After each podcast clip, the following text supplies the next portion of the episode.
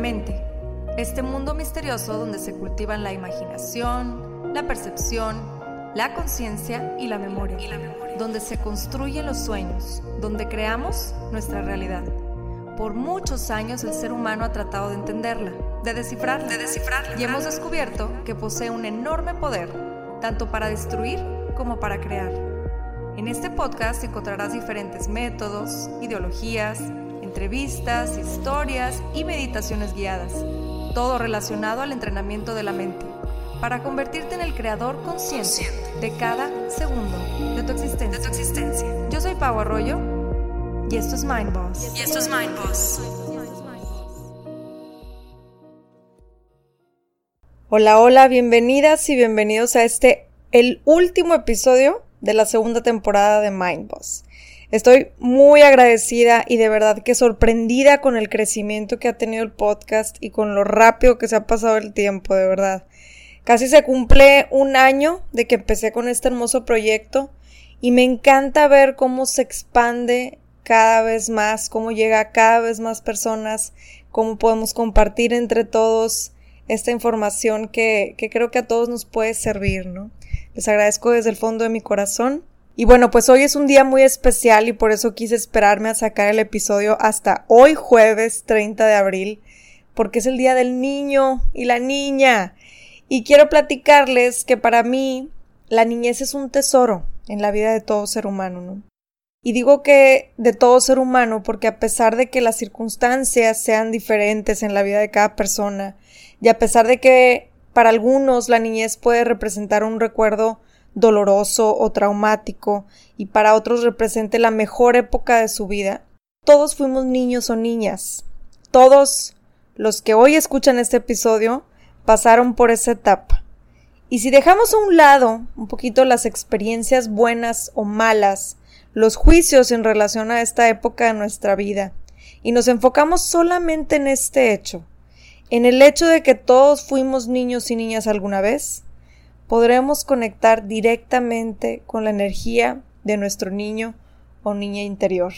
¿Y qué significa ser un niño o una niña? He dedicado gran parte de mi tiempo a esta pregunta y creo que cada persona tendría su definición muy personal sobre qué es ser niño o niña, ¿no? Y creo que va formada a través de sus experiencias, mas en general creo que podremos estar de acuerdo en que ser niño o niña es estar presente, es estar en conciencia, simplemente estar y ser. Para mí la niñez siempre ha representado el estado más puro del ser humano, es el estado en el que más nos permitimos ser. Los niños son seres mágicos. Si nos ponemos a observarlos con atención, nos podemos dar cuenta que en general son seres que poseen una capacidad increíble de estar presentes, de disfrutar el momento tal cual y de vivirlo con todo el sentido de la palabra, ¿no? Son seres que se permiten ser como son, sin tapujos, sin estar alertas a las opiniones de los demás, a los juicios, etc. Hace un par de meses estábamos mi hija de cuatro años y yo en un parque. Y me puse como intención disfrutar nuestra estadía en el parque al máximo, ¿no? Normalmente cuando vamos a los parques jugamos un ratito ella y yo y después yo agarro mi libro mientras ella sigue jugando con otros niños o niñas y ya cada quien en su rollo, ¿no? Esta vez me propuse estar más atenta, me propuse estar más atenta a ella, a observarla con atención, cómo es, cómo se desenvuelve, cómo se relaciona con otros niños y niñas, sus reacciones, y la estuve observando conscientemente un rato, y fue una de las tardes más enriquecedoras que he tenido, porque aprendí tanto les juro, estos seres chiquitos son maestrazos de vida, ¿no? Les quiero describir una de las escenas que vi en este día del parque y me enseñó más de lo que podría quizá aprender en cualquier libro de, de autoayuda. Había tres columpios, uno verde, uno rojo y uno amarillo. Bárbara, que es mi hija, estaba en el rojo. Estaba súper divertida, súper feliz, ahí columpiándose como podía, tratando de agarrar cada vez más velocidad. Y entonces llega un niño como de unos, ¿qué será?, seis o siete años, y se pone en el columpio de al lado, ¿no? Que era verde. Y empieza a columpiarse cada vez con más fuerza y entonces observo cómo Bárbara deja de columpiarse para observar al niño. Entonces veo en su cara esta expresión como de wow, ¿no? Y después voltea a ver sus piernas y empieza a balancearlas hacia atrás y hacia adelante como el niño, intentando alcanzar la velocidad, ¿no? De la misma manera que él. Pero entonces noto que su cara se vuelve como una cara de frustración, se desespera y estaba a punto de bajarse cuando el niño se para de, columpiar, se va al columpio amarillo, que es el que seguía de al lado, y entonces la cara de Bárbara cambia. Sonríe para sí misma y tiene la expresión como de que se le acaba de ocurrir una idea, si saben, esa carita. Inmediatamente se baja y se sienta en el columpio verde, donde estaba el niño, y empieza a tratar de columpiarse igual que él, ¿no? Haciendo los mismos movimientos y todo. Claro que fue sin mucho éxito. Entonces se vuelve a frustrar y observa que el niño que ahora estaba en el columpio amarillo empieza a columpiarse otra vez con mucha fuerza. Entonces veo en su cara otra vez la frustración. Y me volteé a ver con una cara como que entre triste y enojada y digo, ¿sabes que Va a empezar a llorar en cualquier momento. En eso el niño se baja y se va corriendo otro juego. Y cuando Bárbara se estaba bajando para subirse ahora al columpio amarillo, que acababa de abandonar el niño, llega corriendo otra niña más o menos de su edad, se acerca y rápidamente se sube a ese columpio, ¿no? El amarillo. Entonces veo cómo mi hija se enoja y se queda frustrada ahora viendo a la niña como que, ¿por qué me quitas mi lugar, no? Entonces la niña empieza a columpiarse como puede y no logra tanta velocidad como el niño, ¿no? Y veo como Bárbara la observa igual de frustrada como estaba ella sin poder columpiarse igual que el niño. Y está observando cómo la niña quiere como que empezar a llorar. Entonces veo como la carita de frustración y enojo de mi hija se va como disolviendo. Y veo el reflejo de la compasión en ella. En ese momento que, que, empiezo a ver la cara de compasión es porque la otra niña estaba llorando, porque no se podía columpiar. Entonces Bárbara se baja de su columpio, se pone atrás de la niña y le dice, agárrate bien, ¿ok? Te voy a empujar para que puedas ir más alto. No pasa nada. En segundos la niña estaba atacada de la risa, sonriendo, feliz, y Bárbara también. En este inter, el niño de 6 o 7 años regresa y se sube al columpio verde, ¿no? Entonces Bárbara voltea y el niño le dice, ¿te quieres subir a este? Y ella le responde, no gracias, me voy a subir al rojo, que era al primero al que se había subido. Solo que esta vez se subió de panza y con sus pies se impulsó tan fuerte que empezó a columpiarse cada vez más alto y más alto, ¿no? Entonces veo como los tres estaban columpiándose súper felices, riéndose y disfrutando. Ya que viene toda esta historia, traduzco esto a cómo muchas veces puedo estar disfrutando de mi presente, de lo que vivo actualmente, pero de repente llega a la vida algo que creo que me puede generar más felicidad o más sensación de logro, o no sé, lo que represente algo como que más, ¿no? Estos son los obstáculos, o las metas en nuestra vida. Entonces elijo ir tras esto, ¿no? Elijo ir tras esa meta, tras ese logro. En el camino me voy a sentir frustrada o frustrado, quizá enojado o, o, enojada, porque en el camino habrá mucha gente que parece estar logrando eso que yo quiero lograr, sea cual sea la meta. En el camino voy a ver que hay quienes lo logran más rápido o mejor que yo. Entonces entra la frustración, el enojo, la comparación, y el problema es que generalmente los adultos ahí nos quedamos, en esas emociones que nos limitan. Y hay quienes se quedan un largo tiempo.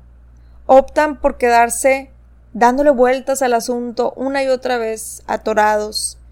Y lo peor es que a veces reafirmamos todas estas emociones con nuestros pensamientos, pensando que así nos tocó vivir, ¿no? Pero alguien que vive en desapego, en conciencia, se permite dejar fluir, y avanzar, porque el pasado es pasado.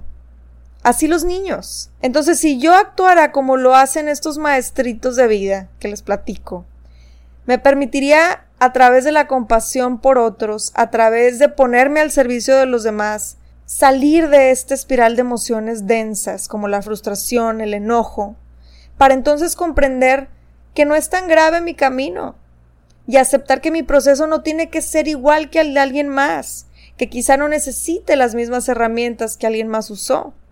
Entonces ya no me molesta estar en el columpio rojo, ¿me explico? En mi proceso. Y se abre un panorama. Puedo observar otras posibilidades porque ya liberé esas emociones que me nublaban la ventana de estas infinitas posibilidades, ¿sí? Así que decido recorrer mi proceso de una manera distinta. Y ahí es cuando decido columpiarme de panza, a mi manera, en mi propio proceso. Dejo de querer ser alguien más, o de compararme con alguien más, o incluso de seguir los pasos de alguien más para ser yo mismo o yo misma, sin dejar que las opiniones o juicios de los demás afecten mi manera de vivir. Entonces, qué increíble, ¿no? Solo que ese comprender le llega más rápido a los que están totalmente anclados, conectados con su ser, con su yo, los que se dejan fluir sin apego alguno, dejan fluir aceptando las emociones que vengan y eso permite que fluya la energía, lo que permite, en plano físico, que los problemas entonces ya no se vean tanto como problemas, sino más bien como escalones que nos llevan a nuestro objetivo. Y esa es la maravilla de ser niño o niña. Fíjense cómo toda esta enseñanza Bárbara la vive en un en cuestión de minutos, ¿no? Y es increíble con la sabiduría con la que venimos a este mundo, tan conectados con nuestros sentidos, nuestra intuición, nuestro ser, y tan conectados con todo lo que nos rodea.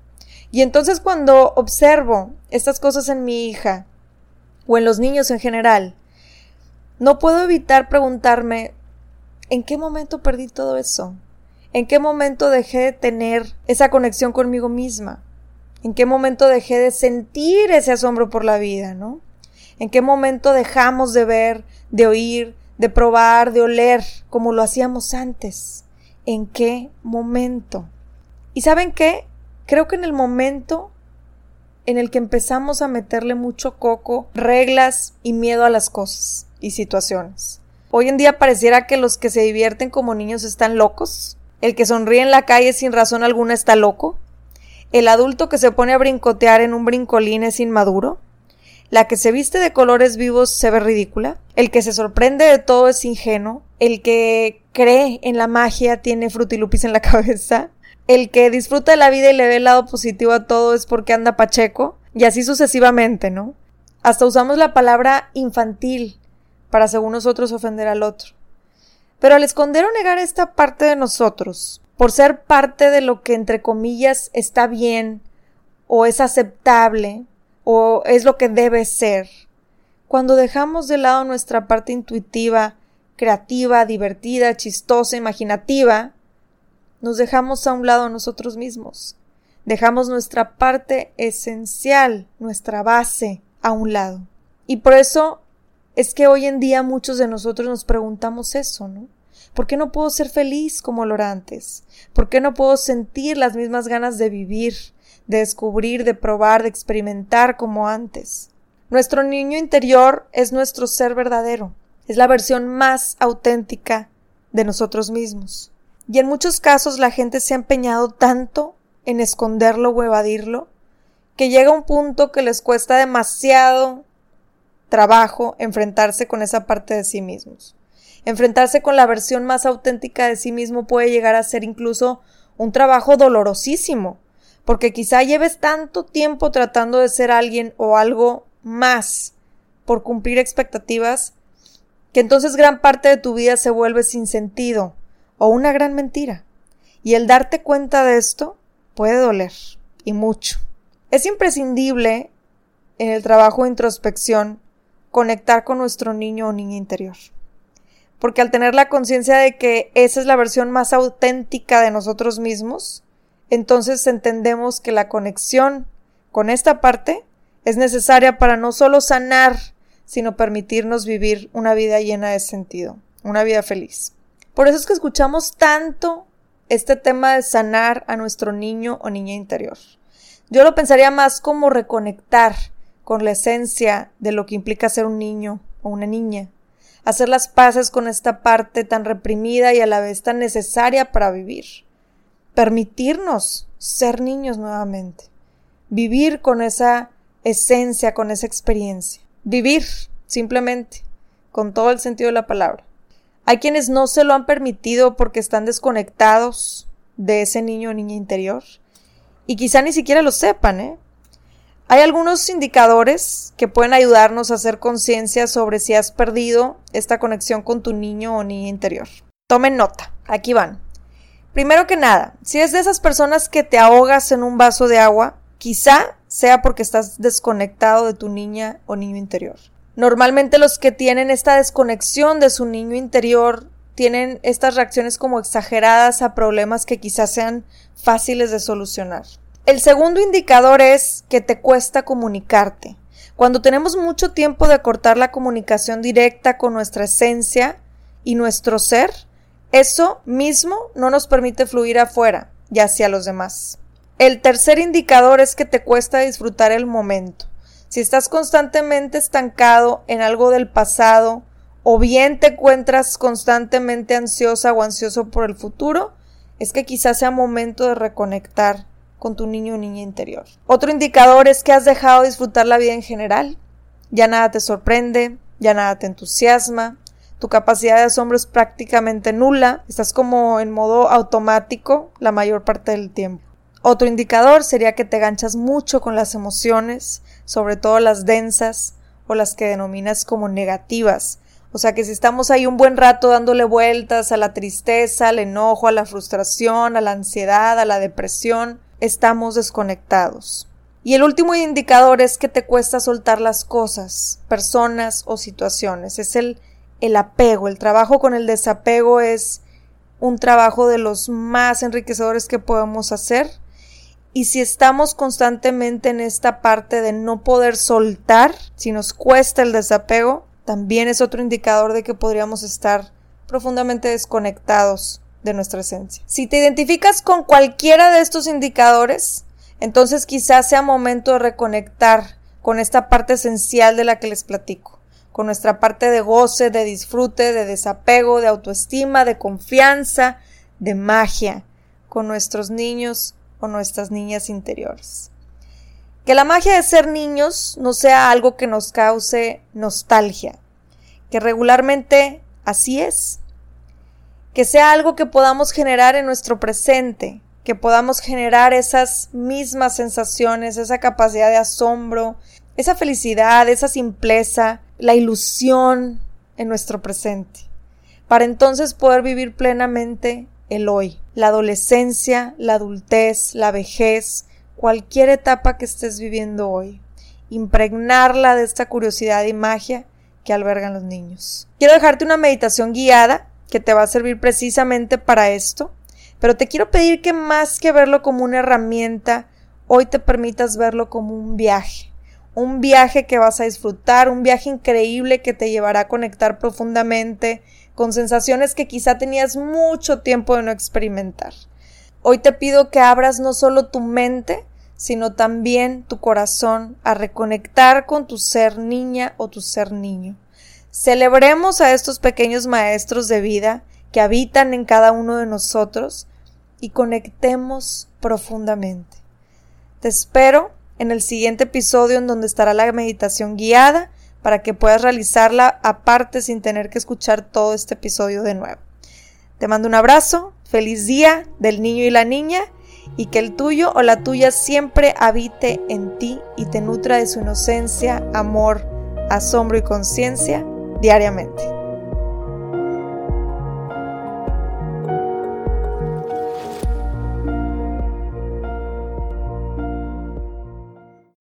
Somos Anto y Michi del podcast More Than Mamis.